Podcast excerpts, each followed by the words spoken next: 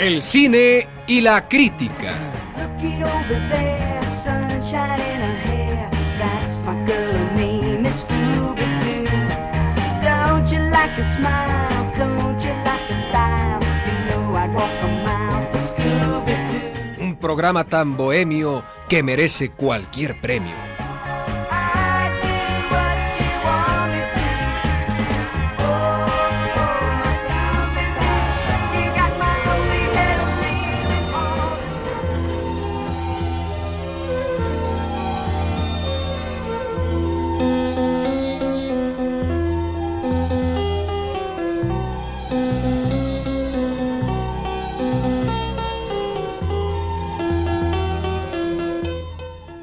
antes de sumergirnos en la monotonía de nuestros ya muy reiterados esquemas.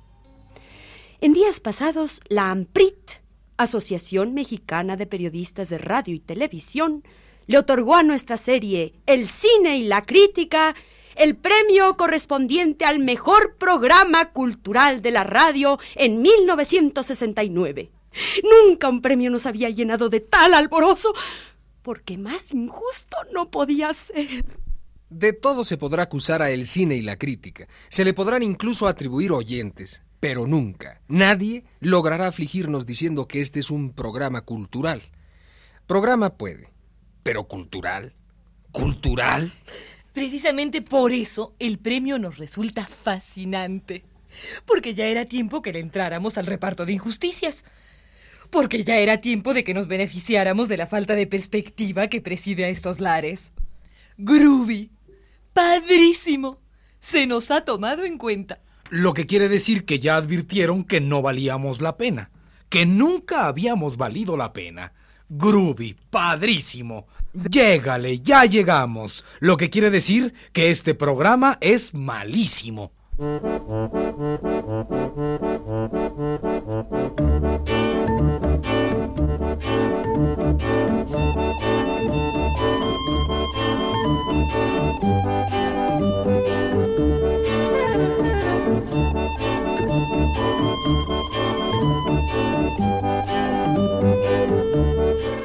Volvemos a la televisión. Siempre volvemos a la televisión en busca de influencia y de consejos, solicitando la protección que una caja puede brindar a otra. Y hemos hallado que los temas históricos atraen desmesuradamente la atención y se roban el rating. Magnífico. Y así, en la servil y bajuna obediencia a la TV, presentamos hoy los chispazos, las gemas iniciales de...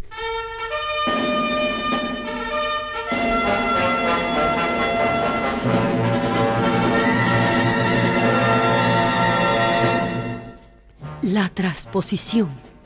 La primera y monumental radionovela autoconsciente que narra la lucha heroica de un pueblo por trasponer una tras otra sus sucesivas etapas históricas. La transposición. La radionovela que educa a su oyente en un culto legítimo y pasional por su propio pasado. La transposición. Una radionovela que transpone los límites de la ficción para llegarle de plano a los terrenos de la ficción. La transposición. La radionovela que vibra de emoción con un pasado erótico, romántico y sensual.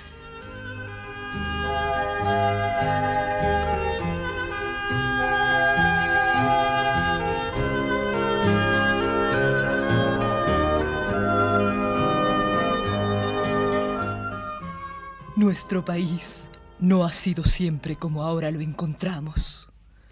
Hubo una época negra, confusa, caótica y por lo demás oscura.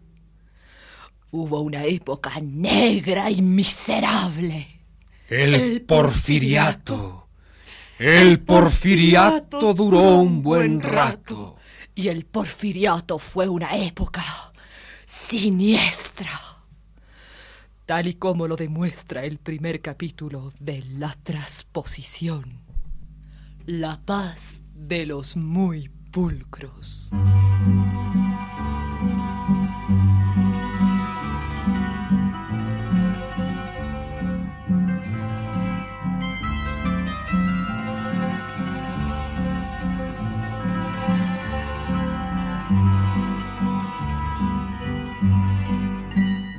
La paz de los muy pulcros.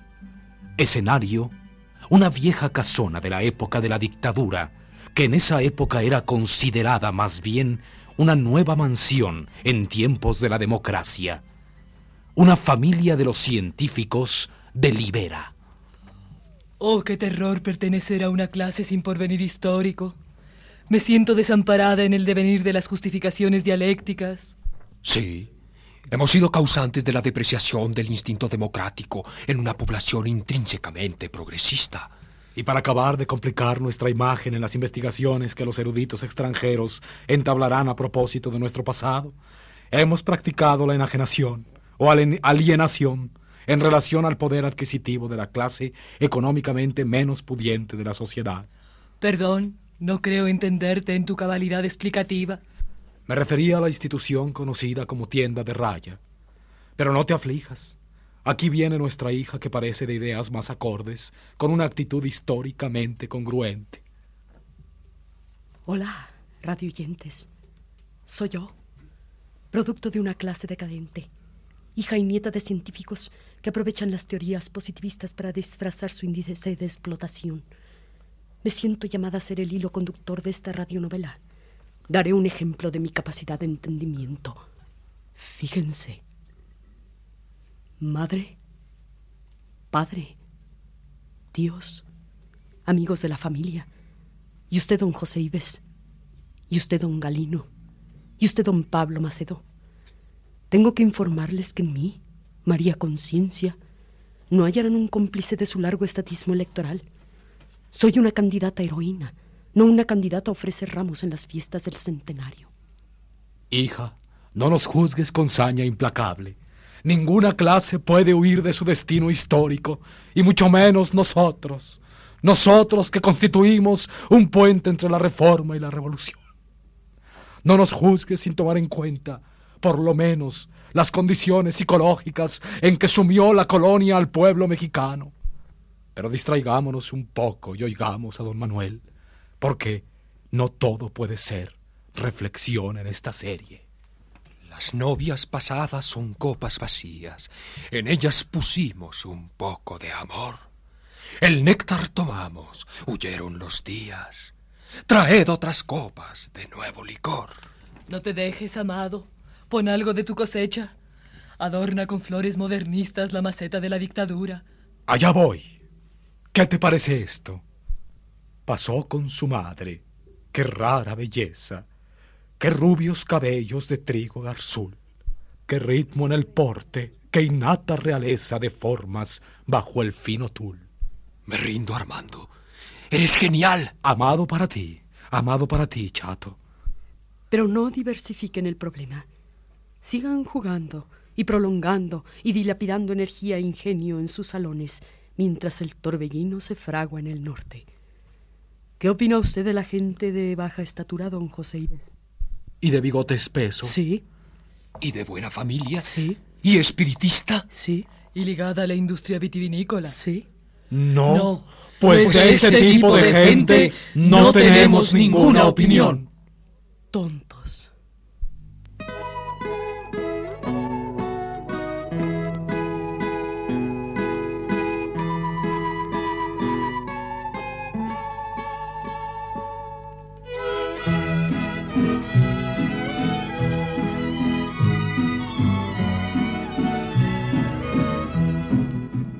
Y en otro lugar de la República se desarrolla el segundo capítulo.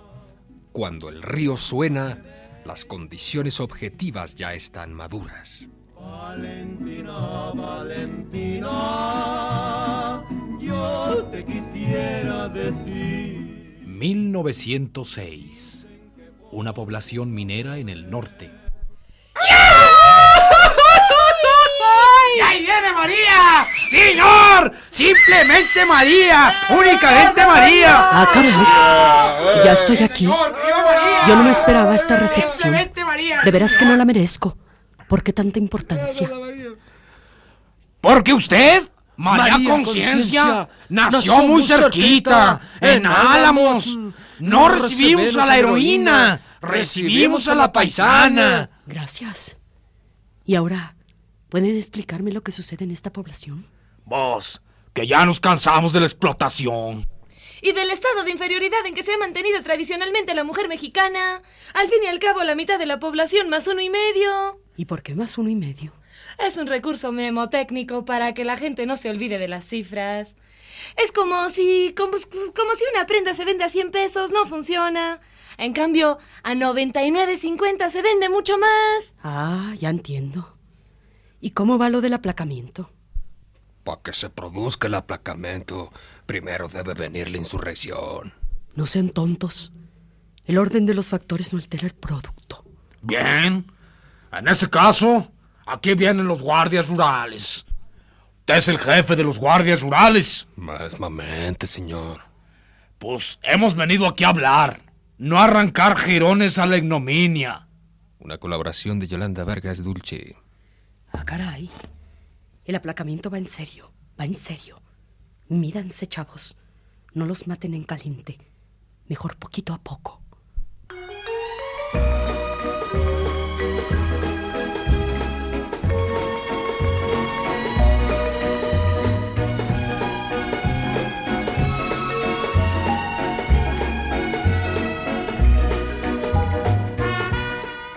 Soy el capitán Domínguez Aragonés de los rurales y vengo al aplacamiento. Conste que no he dicho represión porque respetamos cuidadosamente el vocabulario de la época. Vamos a josilar en masa dentro de un rato. O desalojan el set o procederemos a cumplir nuestras órdenes. Pues por lo menos en este capítulo no se saldrán con la suya. A mí, gente históricamente consciente. A mí, dialéctica de la responsabilidad comunal. A mí, condiciones objetivas ya maduras para la insurrección. A mí.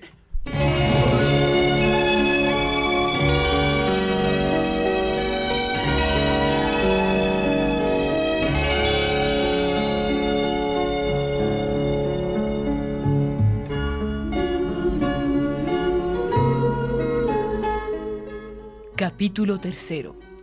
La entrevista fatal.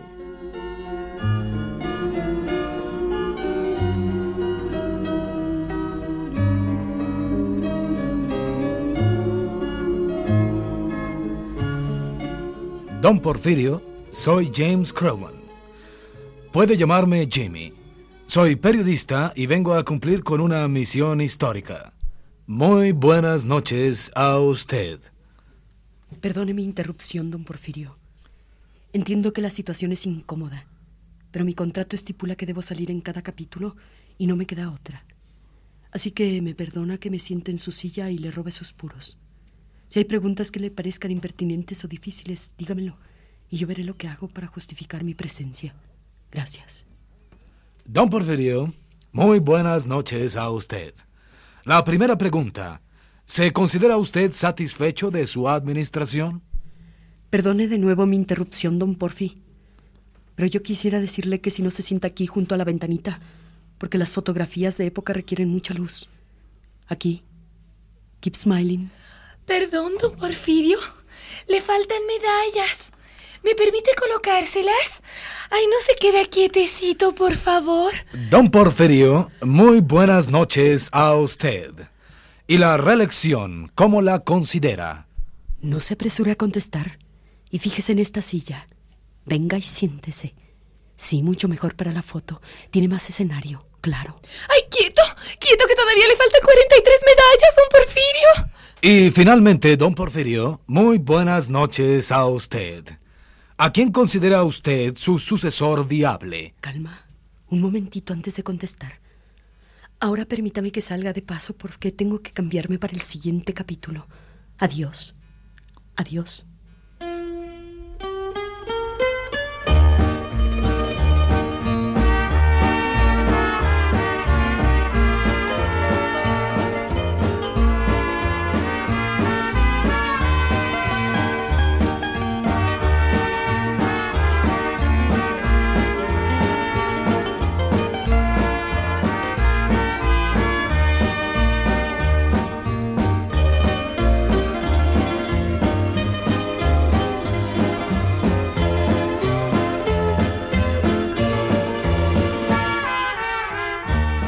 Sara, Sara, Sara, déjame terminar este documento, caray, Sara. Ay, Fran, Fran, qué terrible vivir en una atmósfera levantisca.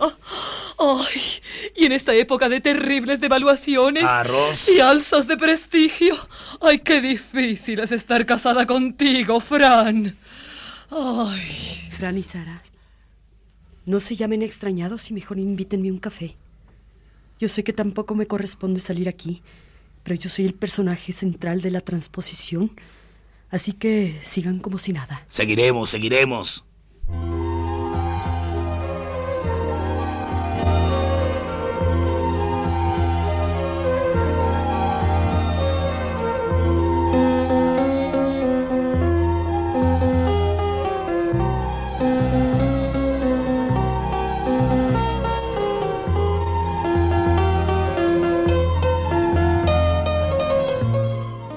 Capítulo. Poesía, te la digo cerca.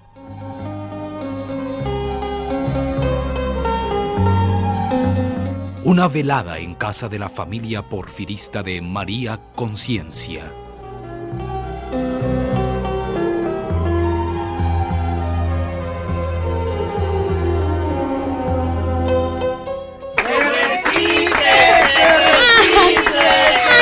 ¡Ay, me da mucha vergüenza!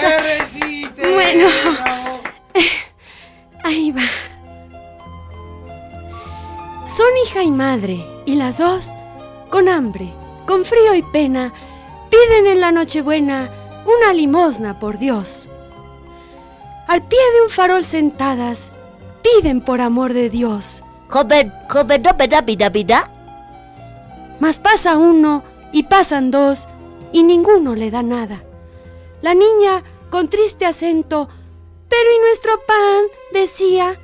Ya llega, le respondía la madre, mas llegaba el viento. Cuando otra pobre como ella una limosna le echó, recordando que perdió una niña como aquella. ¡Ya nuestro pan ha llegado! gritó la madre estaciada, mas la niña quedó echada como pájaro en su nido. Llama y llama, desvarío, nada ya que la despierte. Duerme, está helada, y la muerte solo es un sueño con frío. convencerte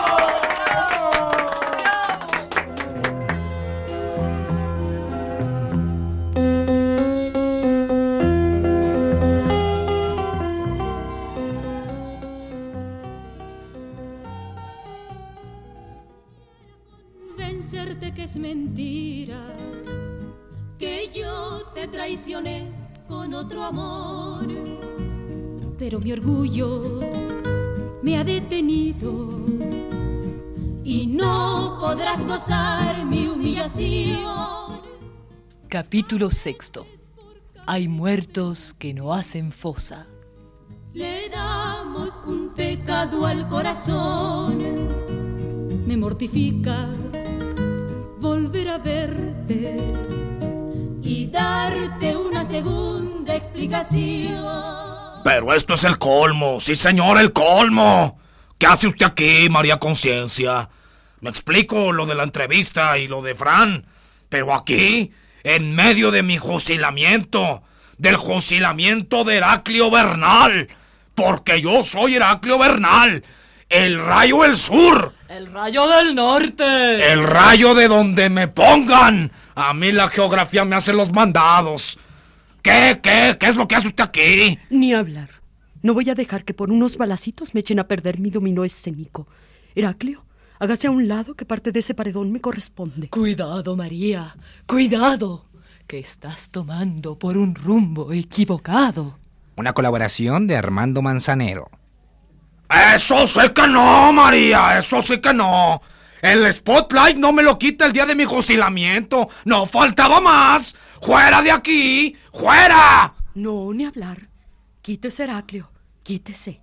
A un lado. María, María, que estoy perdiendo la paciencia. Deje trabajar al pelotón de fusilamiento. María, un poco de prudencia, María. Váyase que ya me hartó. Yo soy el rayo del sur, ya se lo dije. No sea usted vedette, diva, exhibicionista. ¡Fuera de mi fusilamiento!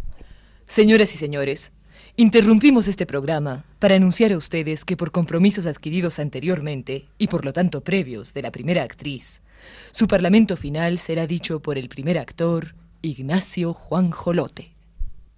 ¿Qué he oído? ¿Qué he oído? No, ni usted, Heraclio, ni ningún héroe, heroína, mito, prócer, estatua o exaltación histórica me va a quitar mi sitio. Me llamo María Conciencia, no María Extra.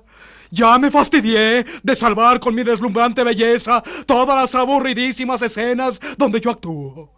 Se me van todos. Déjenme sola. Déjenme sola. Fuera extras. Fuera batallas. Fuera redacciones de documentos. Fuera comparaciones. Fuera ejércitos. Fuera cambios y vueltas. Me quedo sola. Confisquen el monitor. Entréguenme la pantalla.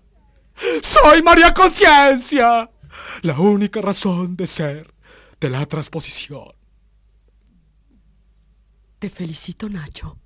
Ni yo misma hubiera podido decirlo mejor.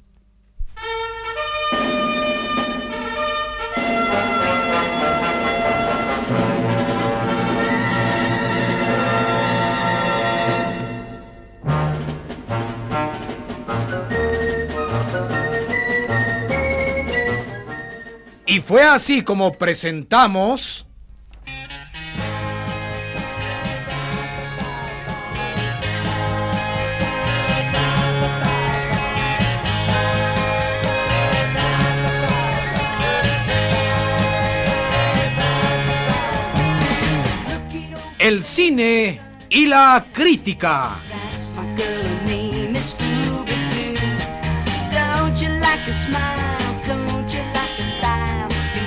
walk a mile for Scooby-Doo. Un programa tan bohemio que merece cualquier premio.